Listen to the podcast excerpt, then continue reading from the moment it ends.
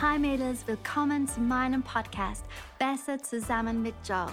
Ich bin Joe Haverkamp, Lead-Pastorin von Hillsong Germany, Zürich und Wien und ich freue mich, dass du heute dabei bist. Ich weiß genau, dass das Leben so abenteuerlich sein kann aber ich bin mir sicher, dass Gott in den nächsten paar Minuten eine Oase für dich bereithält, die dich ermutigt, befähigt und inspiriert, dein volles Potenzial auszuleben. Genieße diese Zeit. Herzlich willkommen, Sisterhood und Expand Women. Wow, ich kann es noch nicht ganz glauben, aber das ist die letzte Folge des Jahres. Wir gehen jetzt in eine Weihnachtspause und werden im Januar zurück sein.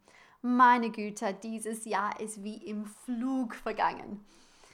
Wir haben in den letzten Wochen über die Früchte des Geistes gesprochen und ich kann mir keinen besseren Abschluss für dieses Jahr vorstellen, als über die Liebe zu sprechen.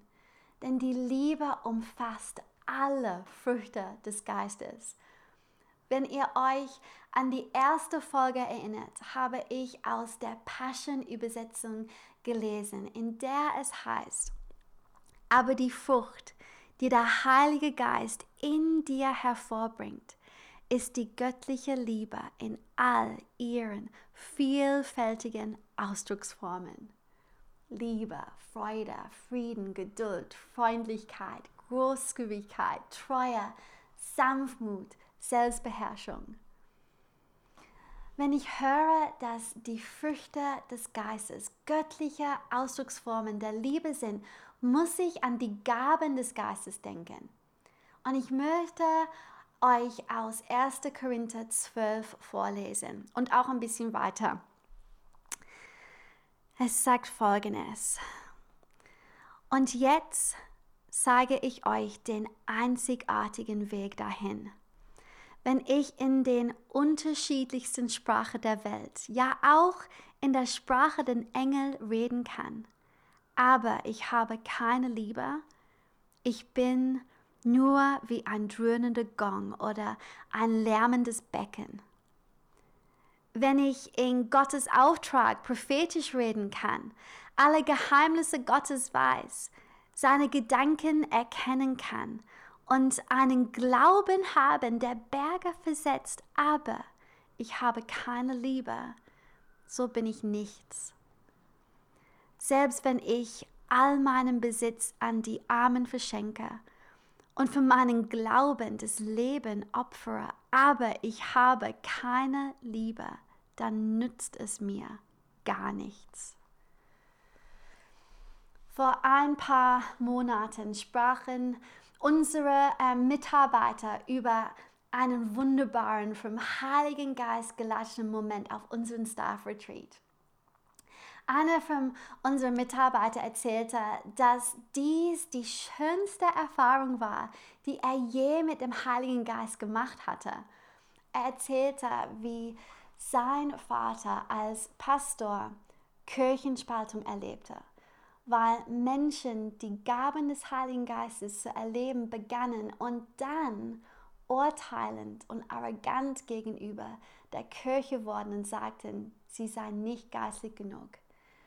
Er erzählte, wie er dann als Jugendpastor eine weitere Erfahrung machte, als die Gaben des Geistes zu dem werden, was die Menschen am meisten begehrten und er wieder Spaltung erlebte.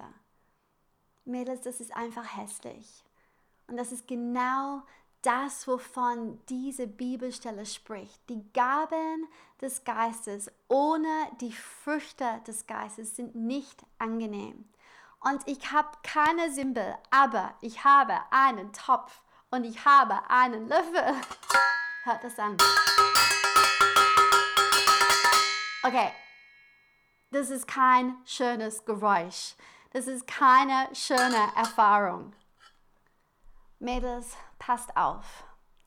Wenn das Erleben der Gaben des Geistes wichtiger wird als das Wachstum der Früchte des Geistes, kann das sehr ungesund werden. Ich denke, dass die Erfahrung zu einem Götzen werden kann. Ich liebe den Heiligen Geist und ich glaube, es betrübt ihn zu sehen, wie seine Arbeit der Freiheit und der Heilung und des Übernatürlichen Menschen dazu bringt, ihren Platz im Körper Christi nicht einzunehmen, um mehr von der Erfahrung zu erleben. Lass mich weiterlesen. Liebe ist geduldig und freundlich. Sie ist nicht verbissen. Sie prahlt nicht und schaut nicht auf andere herab. Liebe verletzt nicht den Anstand und sucht nicht den eigenen Vorteil. Sie lässt sich nicht reizen und ist nicht nachtragend. Sie freut sich nicht am Unrecht, sondern freut sich, wenn die Wahrheit siegt. Liebe nimmt alles auf sich.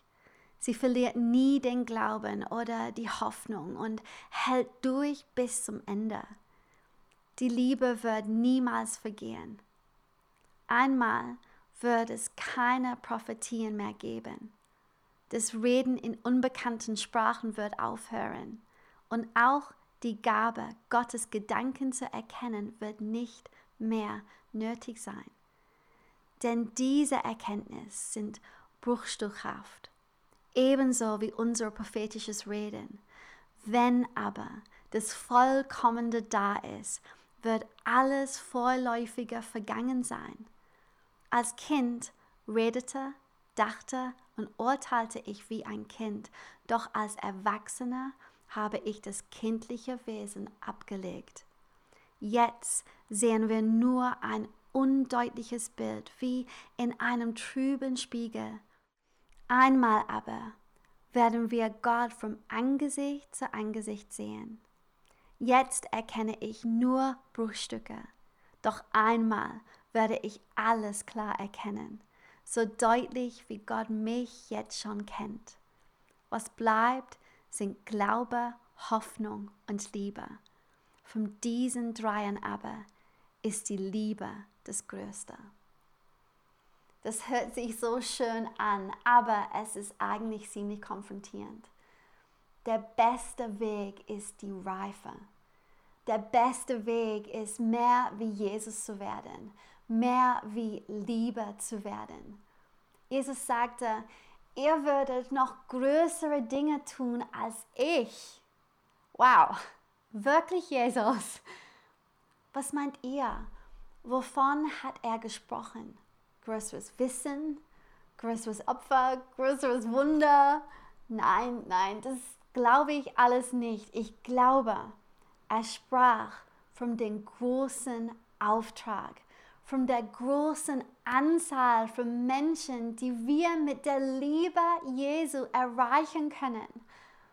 Manche Leute fragen, warum ist Jesus nicht früher gekommen? Warum kommt er nicht jetzt?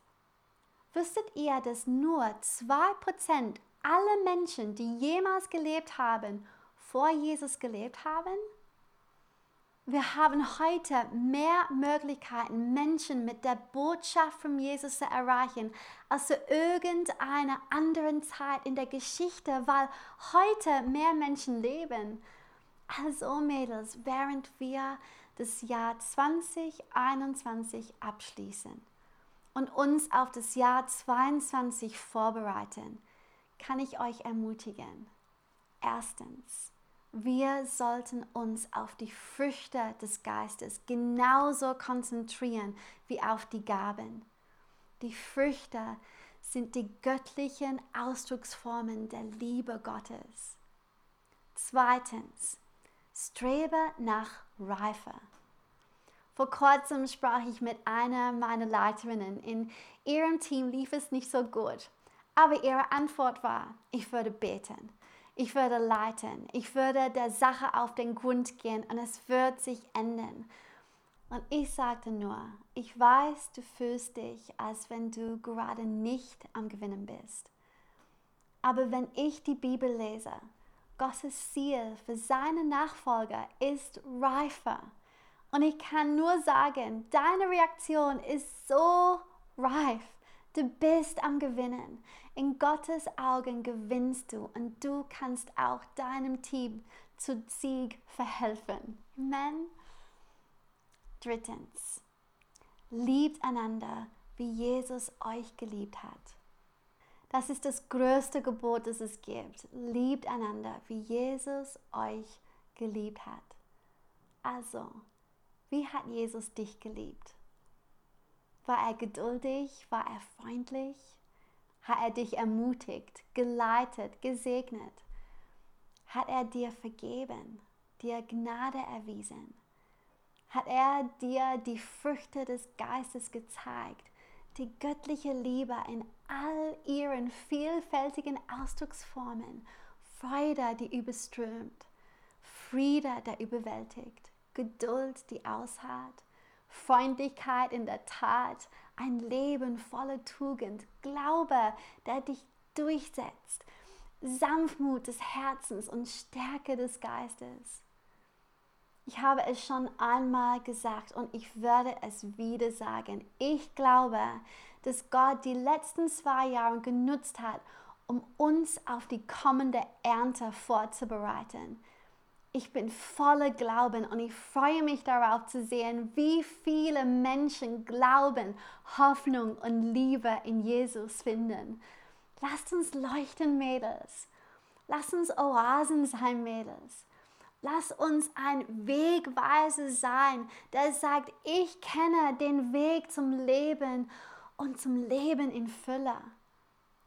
Lass uns gut lieben. Amen. In Jesu Namen. Ich liebe euch und wir sehen uns im neuen Jahr.